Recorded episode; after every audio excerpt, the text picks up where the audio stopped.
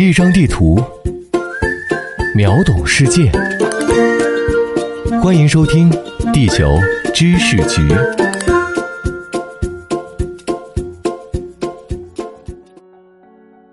大家好，欢迎收听《地球知识局》，我是零零五号地球观察员长红。近日，欧洲环保组织频频整活，不是泼名画，就是闯机场。十一月五日，一群环保活动家锯开围栏，闯入阿姆斯特丹史基普机场东部区域的跑道，把自己锁在飞机下方，或是在跑道上蹬自行车遛弯儿，以抗议史基普机场不减少私人航班，从而加剧气候变化。当日，约二百人被逮捕拘留，随即获释。这次抗议的目标剑指次日在埃及举行的2022年联合国气候变化会议。这次会议并未将航空污染列入议程。那么，为什么近期的欧洲环保组织越来越极端呢？十一月四日，德国环保组织最后一代在意大利罗马泼了梵高名作《播种者》一碗豌豆汤。此前，该组织已经在德国波茨坦给莫奈名作《干草堆》来了一碗土豆泥。他们或许是向英国环保组织停止石油学了一课。后者先在伦敦泼了梵高名作《向日葵》一碗番茄汤，又在海牙给维米尔的名作《珍珠耳环的少女》来了一发胶水袭击。如果说这些抗议并不损伤公共利益，把自己的头用胶水粘在名画上也不损伤公共利益，那么把自己的脚粘在机动车道的地面上就并非如此了。今年四月，最后一代在法兰克福的路面倾倒液体，导致多人摔倒受伤。五月，占领莱比锡大学，并发出最后通牒，要求校长公开向气候部长喊话。十月，停止石油在伦敦的游行抗议多次引发交通堵塞。人们预想中的危险情形不久就在柏林成真了。十月三十一日，德国柏林发生了一起车祸，一名骑自行车的女子被卷进一辆混凝土搅拌车的车轮之下。在急救人员施救的同时，消防队调来配有液压升降系统的大型专用救援车，希望吊起混凝土搅拌车，而这辆救援车却因最后一代的抗议活动堵在了路上。尽管消防队最终在救援车到来之前设法解救了这名女子，警方和医院也声明，救援车即使按时到达，也可能无济于事。这起事故还是在德国国内引起了巨大讨论。这些行为艺术式的倡议和抗议活动在欧洲享有极大的宽容和不小的支持，因为他们实在的扎根于欧洲发达国家年轻人的焦虑之中。被福利社会稳稳托举着的西欧和北欧年轻人关心气候的崩溃和世界的毁灭，这么表达虽然有些夸张，却绝非虚言。以德国为例，著名的壳牌青少年调查显示，二零一零年德国年轻人们最担忧经济形势、贫困和失业；到二零一九年，他们担心的重点变成了环境污染、恐怖袭击和气候变化。对此，有人在和一位德国朋友抱怨“九九六”时打趣道：“生活对你们这些发达国家的特权人来说很简单吧？”他思考了一下，认真的说：“是的，我认为我毕业就能找到工作，我个人的生活无需发愁。但想到气候变化，想到下一代的生存环境，我实在笑不出来。”尽管泼画被不少人指责为哗众取宠，愤怒本身是深思熟虑选择之下的策略。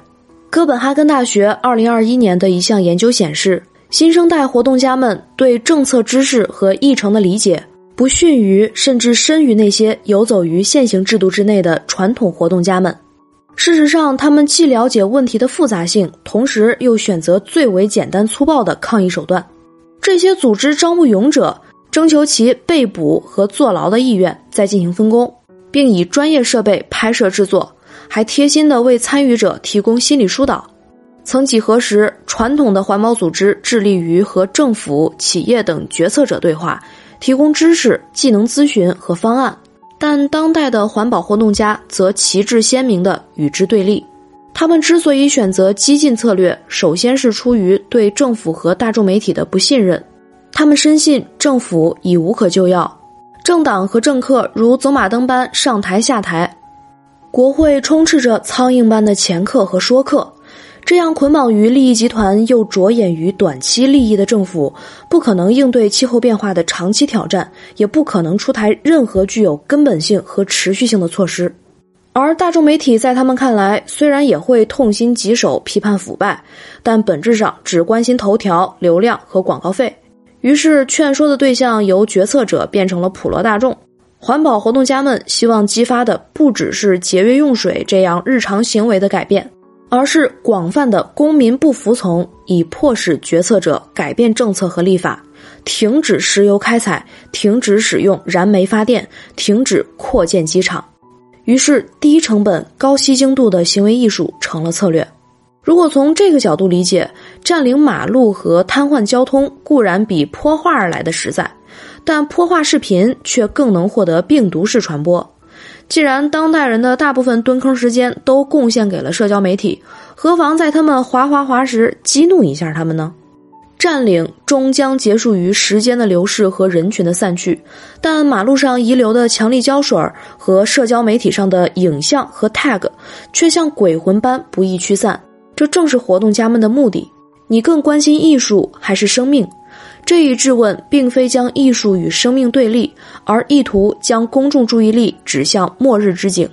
正如最后一代成员指出，干草堆描绘了欣欣向荣的丰收景象，一碗土豆泥不会破坏这丰收的景象，但人类的麻木、漠视、各行其事和我行我素将彻底毁灭莫奈热爱的自然，机谨将取代丰收。名画被玻璃保护着，但谁来保护我们孩子的未来？由此，激进活动家们将焦虑转化为一种在人类历史上屡见不鲜的漠视言论。我们是感知到气候变化的第一代人，也是仍能有所作为的最后一代人。这一漠视论的表达，正是德国环保组织最后一代的口号和信念。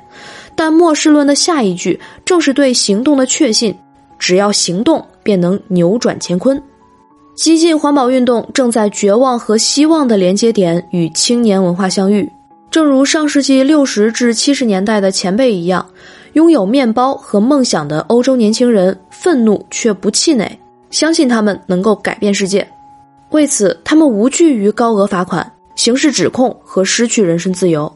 到目前为止，欧洲民众对激进环保运动的主要态度是理解、宽容和支持。然而，从让环保少女格雷塔·桑伯格名声大噪的气候大罢课，到反抗灭绝，再到最后一代和停止石油，关于形式主义、政治作秀和自相矛盾的指责络绎不绝。扰乱民众的日常出行和生活，便是正义吗？艺术不设防，象征性破坏艺术作品，是欺负死去的艺术家不能说话吗？这直接指向对象的错认。能源价格一飙再飙。通货膨胀一涨再涨，谁人为之负责？是小老百姓吗？以航空污染为例，全球百分之一的人口贡献了全球百分之五十的航空碳排放。前阵子，北美社交网络热议的正是这一事实。凯莉·詹娜这样的好莱坞明星，热衷于开着私人飞机从洛杉矶这头飞到那头，如此两个来回，便相当于普通人驾驶汽车一年的碳排放。那么限速令后。寻常人用纸吸管喝饮料，特别是女性用无导管棉条，或是锋利的能割伤皮肤的纸导管棉条，这对于地球的未来而言能有多大意义？而更深刻的担忧则源于激进运动对民主程序的怀疑和背弃。激进活动家们以被捕为荣，其隐含的逻辑是：欧洲国家的民主制度已无法有效干预气候危机，公民是时候站出来，不服从。打四郎、抢碉楼了，这一逻辑与当下欧洲日益崛起的右翼势力的深层话语不谋而合。于是，在商业的收割外，政治的收割早已到位。在传统政治失灵的当下，右翼政党以民粹主义快活地收割年轻人时，左翼政党自然也不会错过这股新生的政治力量。在这个意义上，行为艺术不是终点，反而是起点。欧洲年轻人们确实在用选票召唤改变，在德国以环保为主要议题的绿党充当多年炮灰后，在近几年则支持率持续攀升，其主要支持者正是年轻人。英国、法国、荷兰、奥地利也是如此。真情也好，假意也罢，这些政党巧妙地纳入气候、环保、生态等议题，承诺着更为正义、更负责任的未来。当然，形式主义最大的挑战还来自形式本身。激进环保活动家们必须不断书写新的政治美学。当人们习惯了罢工和交通堵塞，以堵路、爬桥为意向的占领便已不再新鲜。近期一系列泼画事件显然是新型的动员策略，名画完好无损。相比此前将六十升菜籽油洒在汉堡路面上，在公共舆论中更为讨喜。只是象征性行动所激发的回响终究不可持续。当泼话不能再登上头条，当人们的愤怒阈值越来越高，愤怒的可持续化似乎在呼唤着更为惊掉下巴的操作。泼话之后会是什么？世界拭目以待。